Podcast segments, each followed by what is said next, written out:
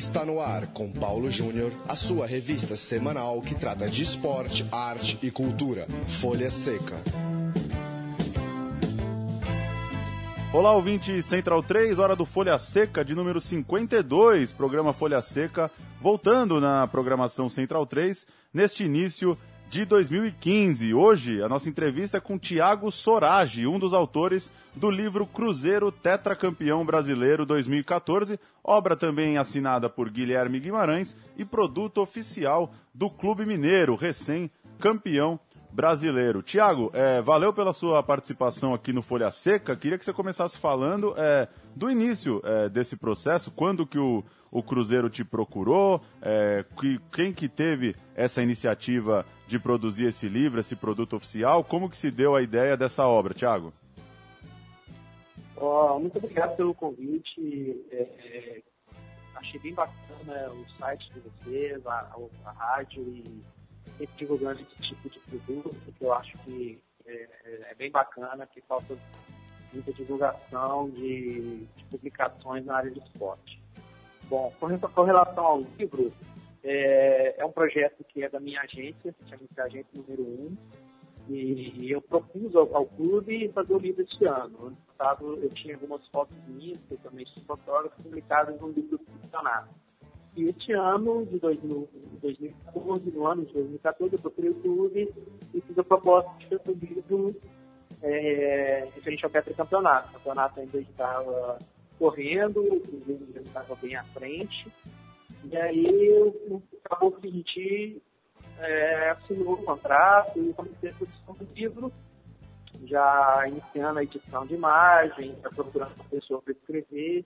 E aí convidei o Guilherme, que é um excelente jornalista, é setorista do Cruzeiro, pelo jornal que ele trabalha. E levou aí cerca de dois meses, meio, três meses, a gente botar à venda o produto. E o livro tem um, um, acabamento muito bom, é um livro, é, é um produto que dá para perceber que é muito bem feito, ó, do nível mesmo de um produto oficial do clube.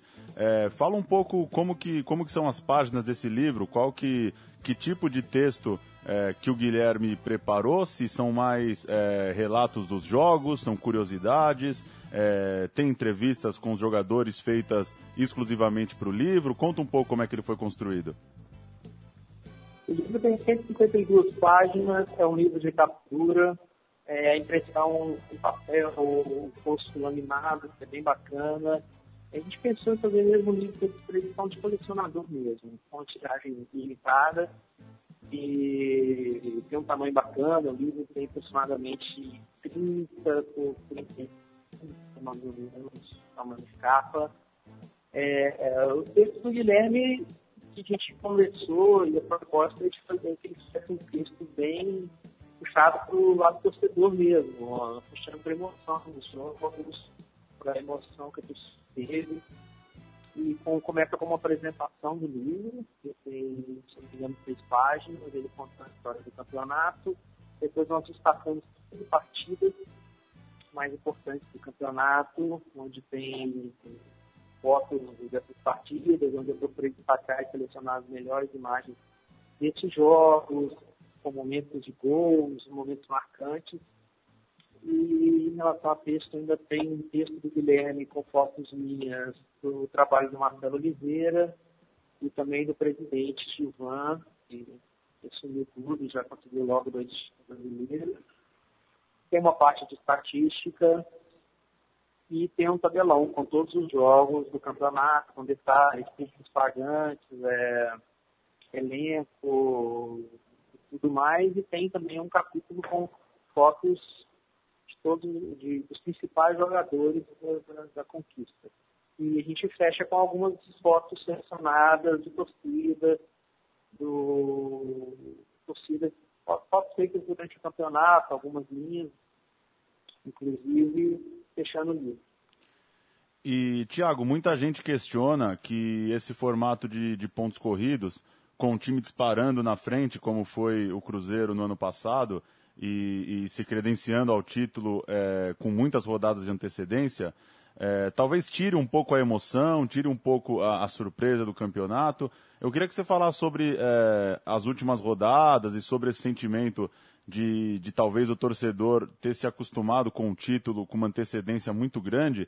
Como fazer para para esquentar o assunto novamente, é, como que testemunho que você poderia dar da relação da torcida com esse título, que, que é um título que vem se desenhando por vários meses e não é decidido numa final emocionante, num jogo como era antigamente? Olha, eu costumo brincar meus amigos dizendo que só não é emocionante porque muito lá em cima. o campeonato só é sem graça para quem está lá embaixo. É, quem está título, com certeza, tem emoção a cada rodada. É, a invés de ter uma final, acaba tendo 38 finais. Claro que não no início do campeonato, não tem aquela emoção ainda, mas do meio para frente, com certeza, é, começa com aquela expectativa de será que vai, será que vamos chegar lá, será que lá para a 30 rodada estaremos na frente. Então, eu acho que para quem disputa o título, tem emoção sim. Eu acho que é a forma mais justa de se, de se propagar um campeão no campeonato. é, podemos lembrar aí que o Cruzeiro disputou dois campeonatos na frente, é, acumulou para a Copa do Brasil, foi muito prejudicado pelo calendário, pelo desgaste, e, e acabou perdendo para um rival local. Então, isso aí eu acho que não, foi justo. Né? Quem viu o jogo com o Santos, por exemplo, na semifinal da Copa do Brasil, viu como os jogadores saíram quase caídos de campo e conseguiram uma classificação heróica. E, então, eu acho que cada campeonato tem sua forma de disputa, mas o Brasileirão é o mais justo. E para quem quer campeonato, independente do Cruzeiro ser campeão ou não, eu sempre defendi isso. Eu acho que é a forma mais justa de disputa. Quem quer eliminatórios, a gente já tem um campeonato que é eliminatório, que é a Copa do Brasil. Né?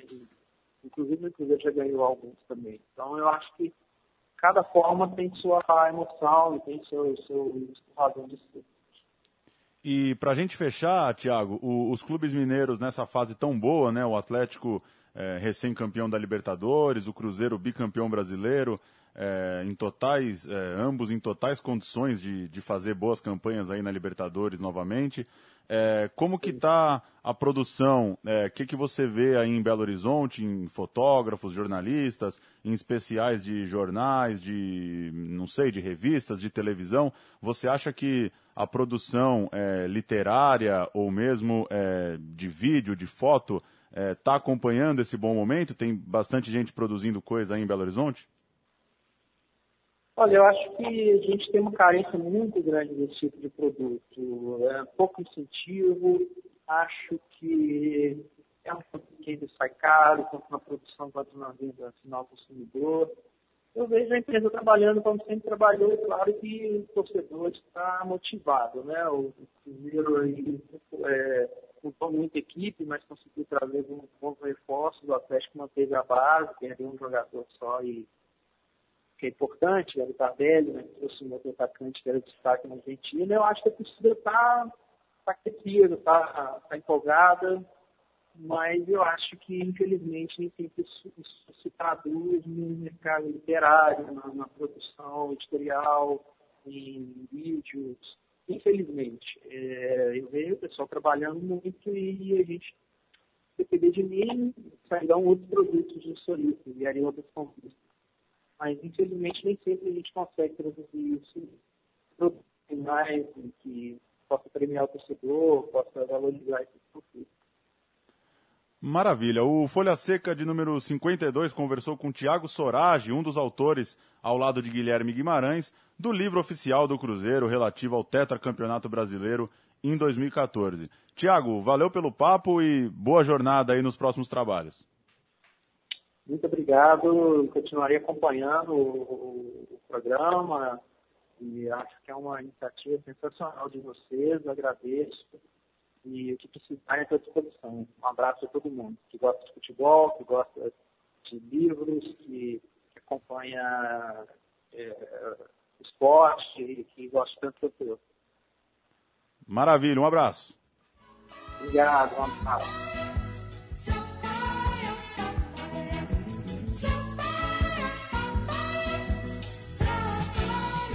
Folha Seca.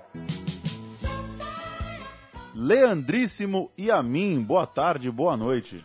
Boa tarde, boa noite, bom dia. É... Paulo Júnior, exclamação. O Seca está de volta, reticências. Ainda Qual bem, é- exclamação. Qual é a sua grande lembrança do tetracampeonato cruzeirense em 2014? Ah, Essa pergunta foi venenosa, Paulo Júnior. Foi difícil. Porque você mora. Quando se você não mora em Minas, você assiste poucos jogos do Cruzeiro, seja ele primeiro ou último colocado da tabela. Então, no passado, poucos jogos. O, o que me vê na cabeça são os jogos contra São Paulo e contra Palmeiras, que passaram para São Paulo e eu assisti.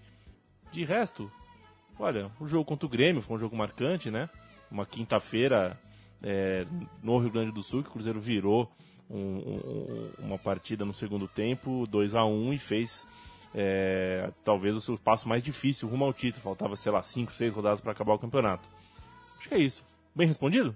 Bem respondido. Ufa. Vamos com as curtinhas. Curtinhas. Teve início nesta terça-feira, 24 de fevereiro, a entrega do livro, da camisa autografada e da medalha para aqueles que contribuíram com o financiamento coletivo da obra Washington e Assis, Recordar é Viver, a dupla que fez história eh, lá no Fluminense. Foram também inaugurados os bustos que representam os dois ex-jogadores, em projeto que foi bastante divulgado aqui pela gente no Folha Seca e que só saiu graças às contribuições dos tricolores e dos apaixonados por futebol. Um belo livro que preserva a memória dessa dupla é, que morreu. Washington e Assis morreram em períodos muito, muito próximos. é, dupla que agora está eternizada com um belo livro para a torcida do Fluminense e para quem gosta de futebol, claro. Se bem me lembro, Paulo Júnior, é, de acordo com o valor arrecadado, o busto poderia virar uma, uma estátua, né? De corpo inteiro. Isso. E ficamos no busto mesmo, né? Ficamos no bus, mas, mas, já tá bom demais, né? mas a foto que eu vi é, é, um, é um grande busto, assim. Dá para dá pra chamar de estátua, eu te diria. Silvio Santos diria que é um belo busto. É um belo busto. Perfeito. Paulão, uma coleção de 16 análises voltada para a gestão pública relacionada aos mega eventos esportivos ah, lançou também na terça-feira, 24 de fevereiro, um livro chamado Depois dos Jogos, pensando o Rio para o pós-2016, pensando eh, depois dos Jogos Olímpicos da cidade. Ah, o livro, é, a coleção de livros é da editora Campus Elsevier e a obra foi organizada pelo economista Fábio Gambiage, do BNDES, e essa obra junta 25 especialistas que analisam os rumos do Rio na ressaca olímpica e a ressaca promete, hein, Paulo Júnior? A Ba- Promete. Bahia de Guanabara tá suja, Pois as é. obras estão estranhas, o estádio olímpico a gente ainda não viu nem a cor direita, assim, não viu nem uma silhueta, né, do, de como vai ser, tá feia a coisa. E pelo jeito, esse é um dos legados da Copa do Mundo. Já estão se. Já estão colocando é, é, intelectuais, economistas, sociólogos, especialistas para pensar o Rio de Janeiro pós-Olimpíada agora, há um ano e meio dos Jogos ainda, para depois, quando os mais críticos e os mais atentos falarem eu avisei, eu avisei, pelo menos parece que já tem gente se mexendo para mostrar que é, se não cuidar direito da cidade, pode ser muito pior, pode ser uma cidade muito pior a partir de 2017. Mais um lançamento da última terça, dia 24, é, em São Paulo saiu o livro Relações entre Brasil e Alemanha na época contemporânea. É, esse livro reúne 32 artigos, é uma edição bilíngue, né, em português e alemão, e tem nomes como Gerd Wenzel, comentarista da ESPN Brasil, e José Miguel Wisnik, autor de Veneno Remédio, Futebol e o Brasil. É, o livro, na verdade, não é um livro focado no futebol, é um livro focado, como diz o título, é, nas relações entre Brasil e Alemanha, mas por esses dois nomes citados já, já dá para saber que tem muito esporte e depois do 7 a 1 Leandro e a mim, tem que ter, né? Tem que ter. Agora é engraçado como é, esse mundo contemporâneo que vai destruindo vários estereótipos, pelo menos para quem mora em São Paulo, né? É, eu pelo menos vejo o paulistano tão parecido com aquele estereótipo que tinham na minha infância sobre o alemão, né? É, duro, sem humor, carrancudo, apressado, é, pragmático. E cada vez que você tem contato com o alemão contemporâneo, com o alemão moderno, né, com as pessoas da Alemanha, com as pessoas que visitam a Alemanha e voltam com memórias da- do país, é outra. Parece que estamos falando do Brasil da- de outros tempos, né? É um país realmente que, é, em termos de cultura, assim, mudou bastante o que a gente imagina. Então, as relações entre Brasil e Alemanha estão além do 7 a 1. Acho que tem uma intersecção legal aí para ser explorada de fato. Com certeza. A próxima é sua. É uma dica de filme, viu, Paulão? Dirigido por Angelina Jolie, o longa Invencível foi indicado em três categorias do famigerado Oscar: fotografia, mixagem e edição de som. O filme conta a história de Louis Zamperini, atleta norte-americano que acabou capturado por japoneses após uma queda de avião durante a Segunda Guerra Mundial. Ele disputou, Paulo Júnior, a Olimpíada de 36 em Berlim. Acho que Filmaço. a, a mais emblemática das Olimpíadas e filmaço? Assistiu? Gostei bastante. O, o Zamperini que eh, chegou a ver o primeiro corte do filme no ano passado, já com mais de 90 anos. Eh, segundo relatou Angelina Jolie, ele gostou do que viu, se emocionou. A história, a história da vida do cara é, é sensacional mesmo. E, e morreu pouco depois. Acabou não tendo oportunidade de acompanhar o filme no cinema, de ver a repercussão do filme eh, mundo afora mas vale assistir. É invencível a história de um, de um atleta, um corredor que é, serviu a guerra, enfim, e passa por perrengues típicos da Segunda Guerra Mundial. Filme bastante interessante. Outro registro de lançamento recente, em janeiro aconteceu a primeira exibição no Rio do filme Surfar é Coisa de Rico, que narra a história de Rico Souza, o pioneiro do surf profissional no Brasil. A gente vai ouvir o trailer, Leandro e a mim. E você já ouviu falar do, do Rico Souza? Não, nunca ouvi falar do Rico Souza. Cara, é, um, é um Rico, ele é, é um cara acho que pouco conhecido para quem não acompanha muito o surf ou para quem é, não vive necessariamente essa cultura da, da praia, do mar. Mas ele é um cara que tem uma moral no Havaí absurda, assim. É um cara que praticamente é, mostrou para o Brasil que você poderia viver de surf, assim. É, é, um, é um, não é exagero chamá-lo de pioneiro. E só por esse, pelo trailer que a gente vai ouvir agora, dá para sacar pelas declarações de que o, o tal do Rico Souza fez história mesmo. Vamos ouvir. Comecei a minha relação com o mar quando eu tinha 4, 5 anos. Minha mãe me levava à praia do Leblon. Conheci o Rico no primário e depois fomos nos encontrar na beira do mar. Eu me lembro quando o Rico, que era do Leblon, começou a aparecer aqui no, no, no, no arcoador. Foi o primeiro campeão brasileiro. Eu acho que, cara, o Rico nem sabe quantos títulos ele tem. Além de um bom surfista, ele é um bom articulador. Ele une as pessoas. Minha memória é um pouco esfumaçada, né? Porque na época hippie, você imagina o que que acontecia. O pessoal ia lá para se encontrar, para ser o que eles eram, um bando de cabeludo maconheiro. O turista que mais conhece o Havaí é ele. Eu vou para o Havaí com ele, o senador conhece ele. Rico was one of the great pioneers of surfing in Brazil. Esse foi o momento assim que eu resolvi me dedicar a ser um surfista profissional sem existir isso aqui no Brasil. I don't care if you're fucking from Mars or you're green. Oh, what about the foreign people? There's just too many of them.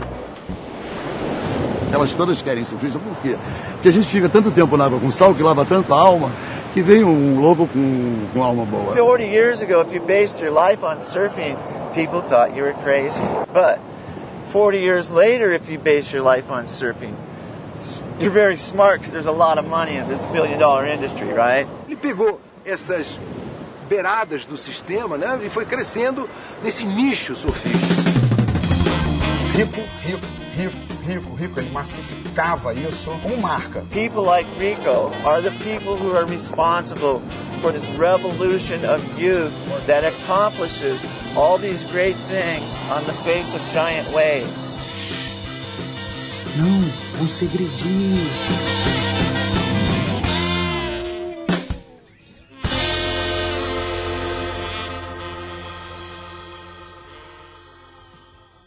Coisa, hein, Paulo Júnior? Que coisa o Rico Souza, né? Deu vontade de ver o filme, o trailer é legal, né? Deu vontade, tenho certeza que quem está nos ouvindo captou pelo menos duas vozes aí, inconfundíveis no trailer, né? Uma de Evandro Mesquita e a outra de ele mesmo. Cadu Moliterno. Que grande. O, o, Evandro Mesquita é o maior quase Cadu Moliterno do mundo, Leandro Amin? Acho que é o contrário. a sexta é sua. Uh, vamos voltar para a literatura, sair do surf, guardar as, as pranchas e falar que no começo de fevereiro também teve o lançamento do livro Goleadores, Reis do Futebol Pernambucano, livro de Carlos Celso Cordeiro, Lucídio José de Oliveira e Roberto Vieira, e que pode ser adquirido no site livrorapido.com.br, repetindo, livrorapido.com.br, admitindo um critério bem subjetivo, uh, a lista dos 15 nomes destacados é a seguinte: Fernando Carvalheira do Náutico, Tará do Santa Cruz, Hamilton Iveson Traçaia, os três do esporte, Bita do Náutico, Luciano Veloso do Santa Cruz, Fernando Santana também do Santa Cruz, assim como o Ramon, Dario do Esporte, Baiano do Náutico, Roberto Coração de Leão do Esporte Recife, é claro, Bizu do Náutico, jogou aqui em São Paulo, né, Paulo Júnior? Leonardo Orelhão de, do Esporte e o Cook.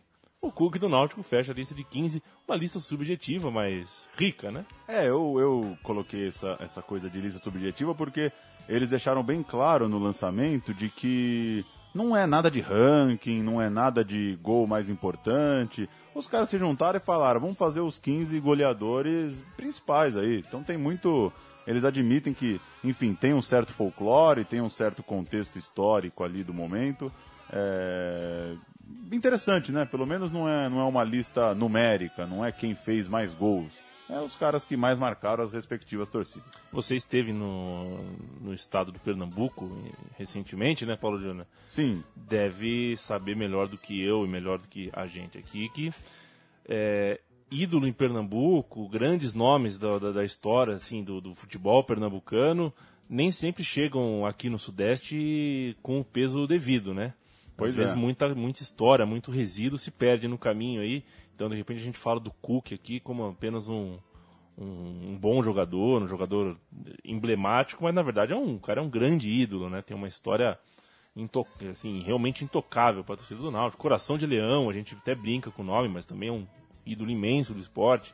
Coisa do Pernambuco, né? Pernambuco é muito rico nesse, nesse tipo de, de, de, de tratamento às suas histórias, né? E com a fronteira econômica cada vez mais complicada para esses times do norte, do, do nordeste, do centro-oeste, é, o que a gente vê hoje no futebol pernambucano é festa para jogador de segunda categoria do eixo Rio-São Paulo. É, não é raro é, chegar um jogador que não serviu para um Flamengo, que não serviu para um Palmeiras, para um Corinthians, chegar lá e o torcedor ter que aguentar o diretor chamando ele do maior reforço do mundo, é, de um jogador que vem com experiência de campeonato paulista. Então é uma pena mesmo que os poucos jogadores que esses clubes é, conseguem revelar, pela dificuldade de estrutura, pela dificuldade financeira, são vendidos rapidinho e eles acabam virando é, porta de entrada de segunda mão do que não serve para cá, para o lugar onde o dinheiro está mais concentrado. Mário de Andrade, Paulão? Mais uma. Esta quarta-feira, 25 de fevereiro, marca os 70 anos da morte de Mário de Andrade. Poeta, escritor, ensaísta, músico, crítico, era tudo o homem, viu? E um dos pioneiros É. do movimento modernista brasileiro. Ele morreu aos 51 anos, vítima de um infarte do miocárdio, e Mário, é, como muitos intelectuais daquela época, tratou no início o futebol com muita crítica, né? com muito repúdio. É, ele chegou a chamar o futebol de uma moda fútil entre tantas que aportam da Europa, isso no livro Pauliceia Desvairada, e também em Macunaíma, o Mário de Andrade chega a chamar o futebol de uma praga. Ele trazia essa crítica ao elitismo do futebol e seu estrangeirismo, é, e numa crônica em 1939, uma crônica chamada Brasil-Argentina, ele já admite o futebol é, como parte da identidade brasileira. Ele já começa a dar sinais de que é, já ali 20 anos depois, 25 anos depois é, daquele início de críticas que ele fazia ali nos anos 10, anos 20, ele já começa a dizer que, bom, é, acho que a coisa pegou, né? O Brasil e a Argentina virou coisa séria. Ele já começa a fazer uma pequena concessão, mas é da, da turma de intelectuais paulistas ali que não, que não cedia tanto, que não via essa coisa toda no futebol, não. É, e demorou um pouco mesmo, até porque é, o nascimento do futebol em si, dos clubes um a um, passam muito por essa por essa discussão elite, classe operária, né? É, você compreender esse contexto é, é você falar disso, você tratar é, desse objeto forte, rico, que era o futebol, no meio dessas classes, no meio de- dessas desses tipos de, de, de pessoas que gostavam igualmente de futebol, mas viviam uma cidade, um país diferente e não, né, o, o futebol da classe alta tinha resistência em encontrar o futebol da classe baixa, o futebol do, do negro, o futebol do- dos brancos, colocando é, de uma maneira mais simplista, mas o, a questão é que isso só ratifica, né, Paulo Júnior, o quanto o futebol eh, era forte, porque ele fazia com que as pessoas se posicionassem. E você bem sabe, né, Paulo, seja crítico ou seja em forma de elogio, quando você precisa se posicionar a respeito de alguma coisa, é porque essa coisa, uh, dialeticamente pelo menos, existe. Existe é. de fato, tá ali. Então, é, mesmo as críticas do Mário de Andrade só reforçam o fato de que o futebol era realmente um objeto importante e existente na sociedade brasileira. E polêmico até hoje. Posso chamar a música, Leandro a mim? Deve chamar a música. É, Você volta na semana que vem? Volto na semana que vem. Folha Seca de número 52, então fica por aqui. É, a gente conversou com o autor do livro oficial do Cruzeiro, tetracampeão brasileiro, Thiago Sorage, e volta na semana que vem com mais um papo sobre literatura e cinema relacionados ao esporte. A gente vai fechar com a música Nem Si Nem Dó, do Café Preto, um pessoal lá de Recife. Eu conheci o Canibal no Recife, Leandro. o Canibal. Canibal, do Devotos do Ódio, grande figura, mora lá no Alto Zé do Pinho, em Recife. E a banda dele, Café Preto, tem uma música bem legal aí sobre futebol. Torcedor fanático do Santa Cruz, o Canibal. Leandro e a mim, valeu. Até mais. Falou, Folha Seca volta na semana que vem. Até lá. Centroavante da pelada e não tem si nem dó. Perdeu gol é o pior. Centroavante da pelada, jogo rola, o centroavante pé da bola, dá um drible no improviso, nas pernas é mais bonito. No desespero, mais uma vez saiu o goleiro com moral, o artilheiro, um totozinho no capricho. E não tem si nem dó, fez o gol é o melhor. Centroavante da pelada e não tem si nem dó, fez o gol é o melhor. Centroavante da pelada e na resenha todos somos jogadores e o passe do doutor na caixa do camarada. Com bola e tudo ele entrou artilheiro do zagueiro ele não passa e não tem si nem dó.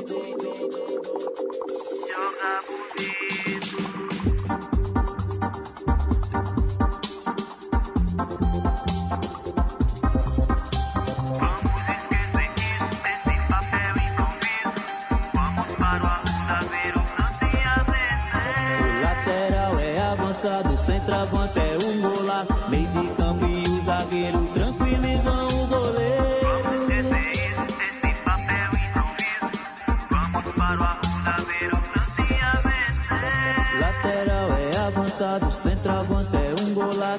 de campo e o zagueiro tranquilizam o goleiro.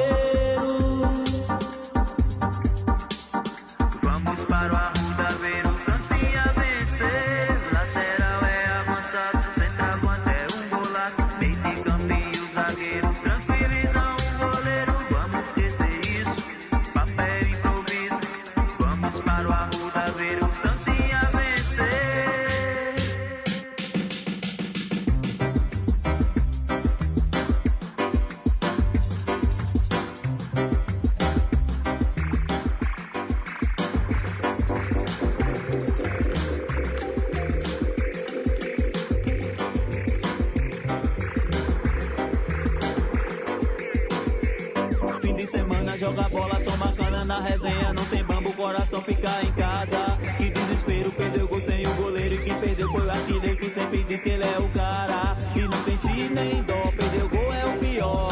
Centroavante da pelada. E não tem si nem dó, perdeu gol é o pior. Centroavante da pelada. O jogo rola, o centroavante pé da bola. Vez saiu o goleiro com moral, o artilheiro, um totozinho no capricho. E não tem si nem dó, fez o gol é o melhor. Centroavante da pelada, e não tem si nem dó, fez o gol é o melhor.